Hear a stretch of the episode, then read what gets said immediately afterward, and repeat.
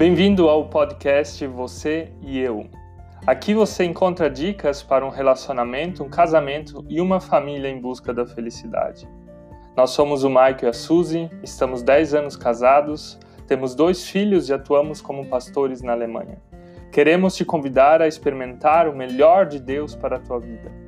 Nos acompanhe também em outras redes sociais como Facebook, YouTube ou Instagram. E não esqueça de compartilhar esse conteúdo com os teus amigos. Deus te abençoe.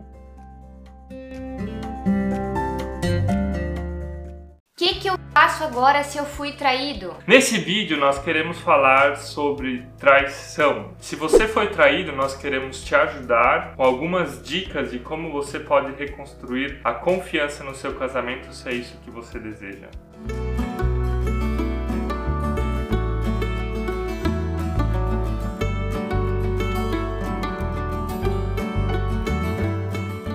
Traição realmente não é uma coisa legal. Ninguém gostaria de ser traído ou traída. O que, que é traição? Por que, que as pessoas traem? Por que, que as pessoas traem? Por que, que as pessoas traem? Que elas são egoístas. Porque não existe somente um culpado, mas dois culpados. Porque a vida entra numa monotonia porque se você não consegue se libertar do seu passado, você não consegue viver o presente e o futuro. Porque tu acha que isso nunca vai acontecer contigo. Porque o casamento não tá legal. Que elas alimentam pensamentos que deveriam de ser cortados pela raiz. Porque os casais não transam mais. Porque tu tá de baixa autoestima e daí alguém te deu trela e você cai. Que eles não se beijam mais. Porque eles não fazem coisas pitorescas, pequenininhas, de deixar um bilhetinho de eu te amo, amor. Porque eles esqueceram daquele primeiro amor e das suas promessas no casamento. Porque os filhos vieram. E daí a mulher dá mais atenção para os filhos e esquece do maridinho. Porque os filhos saíram de casa e você entra na crise do ninho vazio.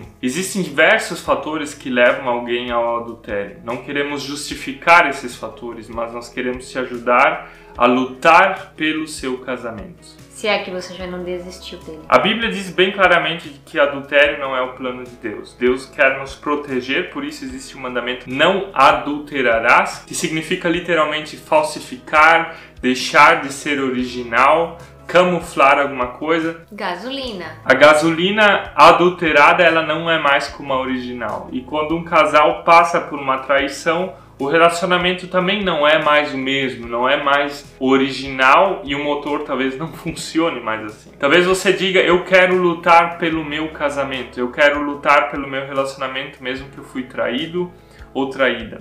Por isso, nós queremos dar algumas dicas de como você pode reconstruir o seu relacionamento. Não finja que o caso nunca aconteceu, ou seja, não ignore a coisa. Vocês precisam conversar sobre isso. Há um tempo atrás eu me machuquei e caí e entrou uma pedra na minha ferida. Se você não ir lá na ferida e tirar a pedra e limpar aquilo que está machucado, essa ferida ela nunca vai cicatrizar. casamento que passa por uma traição é como isso, é como sujeira que entrou dentro do machucado. E se vocês não conversarem sobre esse assunto, essa ferida ela nunca vai poder cicatrizar. Ou seja, tragam à luz a situação que aconteceu e conversem sobre ela, por mais dolorido que seja. Ao mesmo tempo, quando vocês conversaram sobre esse assunto, não fiquem vivendo no passado. Vivam no presente e pensem no futuro se é o que vocês como casal querem, se vocês querem restaurar esse casamento que passou por uma traição. E a segunda dica para reconstruir a confiança é pratique o perdão. Você só perdoa quem não merece. O perdão é para quem não merece. Ou seja, adultério no casamento, a traição no casamento.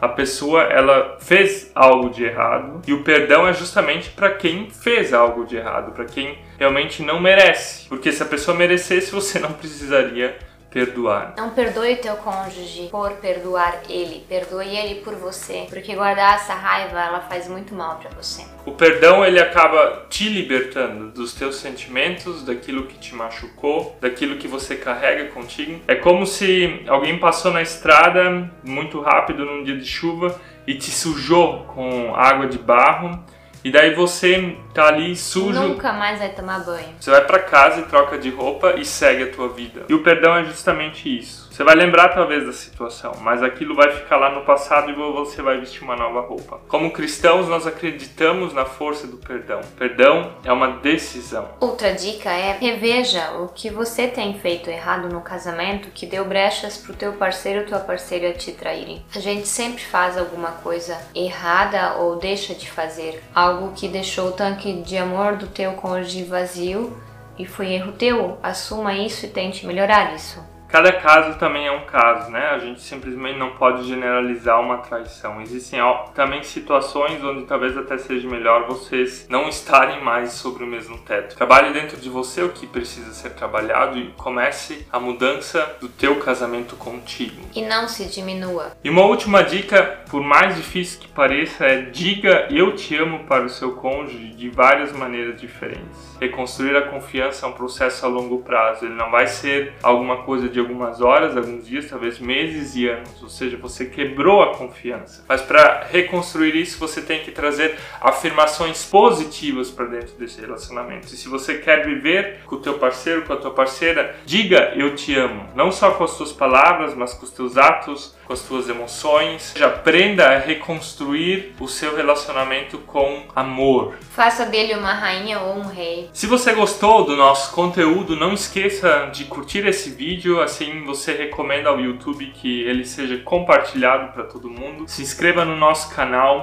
e ative as notificações. E queremos saber de você se é possível reverter um casamento que passou por algum adultério. Se você acha que sim, escreva as suas dicas aqui nos comentários. Nos vemos no próximo vídeo. Tchau, tchau. Tchau.